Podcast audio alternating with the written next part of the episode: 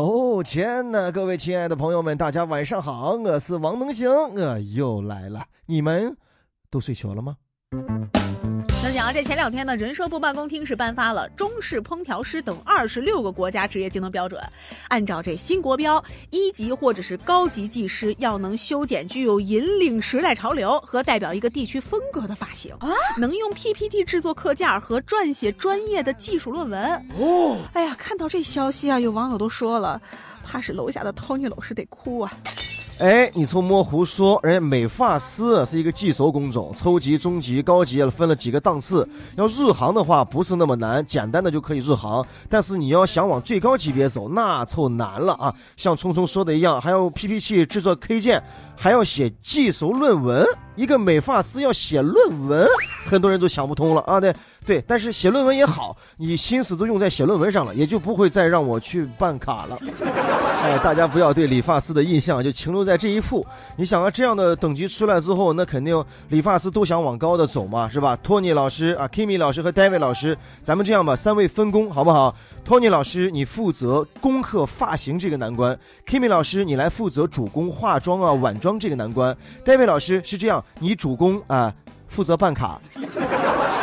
其实啊，大家关心的是，是不是美发师的等级越高，收的费用就会越高呢？啊，一千块钱剪一个刘海儿，哦呦，我的天哪！哎，那还是我要一个等级，等级炫了，我等不及了，我自己买个推子吧。那想前两天呢，北京王府井步行街主干道上专门开辟了一块七十八平米的广场公共空间呀，作为集中吸烟区，还配了很多的这设施。这北京市控制吸烟协会认为呢，说这块吸烟区不符合国家和北京市的控烟条例，还有点这鼓励和引导吸烟、促进烟草销售的意思啊。好多影视剧里说啊，都还原过那个场景，哎，还原到那个时代，有专门的烟馆，哎，一些烟鬼在里边集中抽鸦片啊，抽大烟。对吧？我就说的是影视剧，但是你看这个是不是？哎呦妈呀，我觉得好奇怪呀！这步行街的主干道上专门开辟一块七十八平米的广场的空间，然后给这些烟民来集中吸烟，哇，还各种设施这么美啊！怎么能让他们觉得吸烟是一种享受呢？非要集中他们吸烟，必须要到那种烂葬的地方啊！我们西安前一段不是那个啊捡烟头的活动，把捡来的烟头都收集起来啊，四面八方堆得高高的，三四米高，把他们圈在里边，面对那些烂烟头、那些烟油啊，最黑、最潮、最暗的地方。让他们在外去抽烟去啊，好好的享受抽完烟的过程，对吧？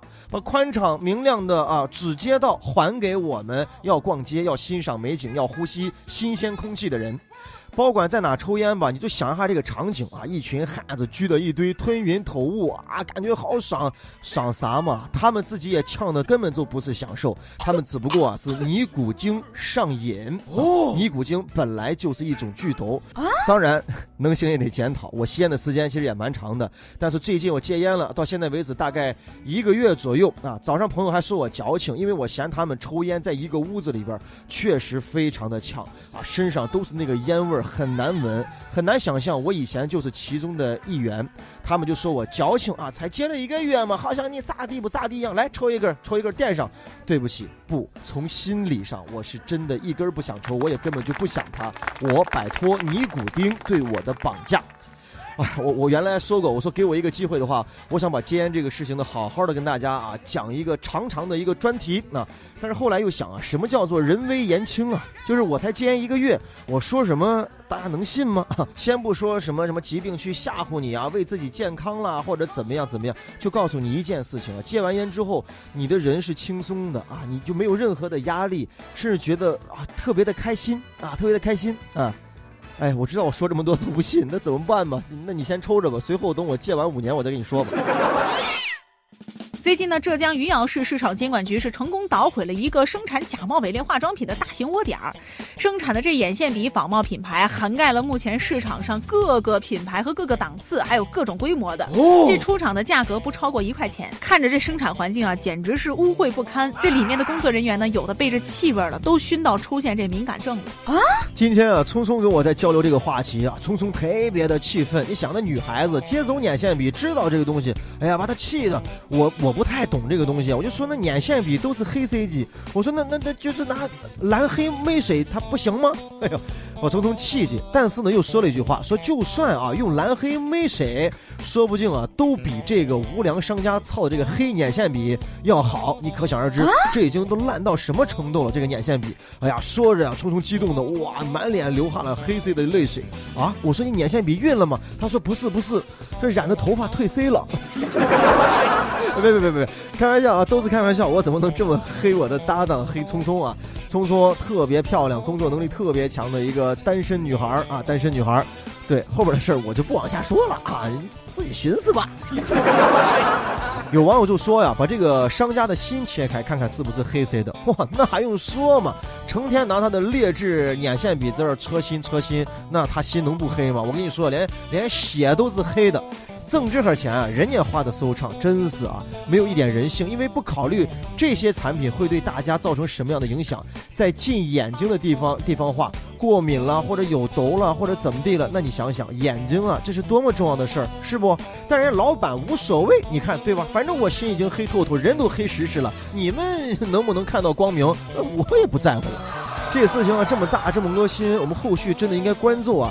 到底是哪些供货商拿了这个货啊，又分给了哪些化妆品店来卖这个假货啊？我们的顾客该怎么来知情？无良的商铺要怎么样关门？关多久的门？哎，必须得严肃的惩罚他，嗯要不然说啊，这些奸商黑商都跟泥鳅一样打呲溜滑啊，见空就捐啊，防不胜防。这个假冒伪劣产品流到市上来啊，咱们还真得个人具备一些辨别假冒伪劣商品的一些技巧跟技能。当然呢，最保险的一个方式啊，就是我们去正规。的店里边啊，大商店去买，不要贪图那些小便宜，是不是？我们自己呢，给自己把好这最后这一关。能行原来干剑四的时候啊，我也化妆，我也化妆，眼皮儿切自己剪，那就保管了，那手法搜的那个程度啊。化了大概有有八九年的妆了，那那我觉得男的嘛无所谓，也不好好卸妆，化妆品也是非常一般的化妆品。这么多年下来啊，脸上哇那斑啊啥，那你就包管了啊，你包管了，千万不敢近看。为啥来做广播来了？你给我想想其中的道理跟玄机。那讲啊，这前两天呢，陕西西安的一所小学门口的这文具店向学生出售各种的假证，五毛钱三本，有什么处女证、处男证、杀手证等等。这商店老板说了，说学生们买着玩的，不会当真。可家长们却觉得啊，这假证里面的内容太低俗，担心影响孩子的身心健康呀。不好吗？你看他这个写的都是些比较污的这些词，尤其是对这个六年级以下这个小孩，他因为他那个思想发育，他都没有成熟到那个可以自己辨知好与不好，所以我也不让我娃买这些东西。哎，为啥我的第一反应啊是是想到了我小学的时候，而且开头我还想这么说上一句啊，就是说你要想知道这个世界最前沿的、最流行的、最潮流的是什么，现在的小学生都在狂啥耍啥交流啥啊，你就不要跟他们问，问不出个所以然来啊，你就要去学校旁边或者对面的商店，我跟你说，一手资讯第一时间掌握，根本就代沟不存在的啊。我说这么大一串啥意思呢？就是说。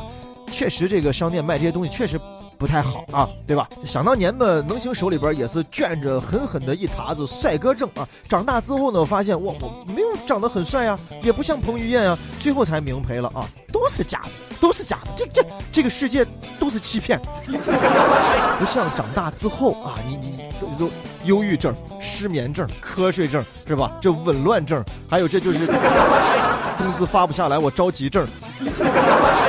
我这这四十一把年龄没有作为证是吧？我这什么证都有，反正紊乱了，身体不健康，心灵也不健康了，身心都不健康，而且还亚健康，是吧？这比孩子们不知道要愁多少，所以让孩子们开心一会儿吧。呃，家长呢，关键是适时的时候要要切入，哎，给孩子一个好好的引导是最好的。好了啊，说完这一圈，我决定明天啊，我要到学校周边的文具店找寻一下我的童年啊，看看有没有燃牙糖、盖正字、白雪修正液、墨水一擦清。前段时间呢，有一位厦门的张先生，在四年时间里呢，网恋交往了两任对象，并且呀，都是心甘情愿的为对方花钱。不过这两人对象呢，都有着相似的经历。都是接连患癌症去世的。直到这第二任对象的律师说啊，你只用缴纳六万块钱的费用就可以继承遗产了啊。这张先生呢，这会儿才觉得不对劲儿了。经过朋友提醒之后啊，发现上当受骗了。报案之后呢，这男子才发现他的这两任网恋女友竟然是同一个男的假扮的。故事是这样的啊，这个男的啊，先后跟两个女的分别谈恋爱，前后跨度有四年之久。在这四年当中啊，从来没有跟这两个女朋友就见过面。哎，你看可怕不可怕？然后这第一任不是癌症死了吗？然后这第一任女朋友的护士啊，所谓的护士给这男打电话说：“哎呀，你女朋友癌症啊，她已经死掉了。”然后这个男的呢，就跟这个护士谈了恋爱。这个护士呢，就是他的第二任女朋友，对吧？哦，燃不燃？那咱们简单点说吧，就这个第一任、第二任，这护士还有刚才聪聪说那个律师，其实都是一个人啊，都一个男的，抠脚大汉。要不然说，只有男人最了解男人啊，撩拨的好。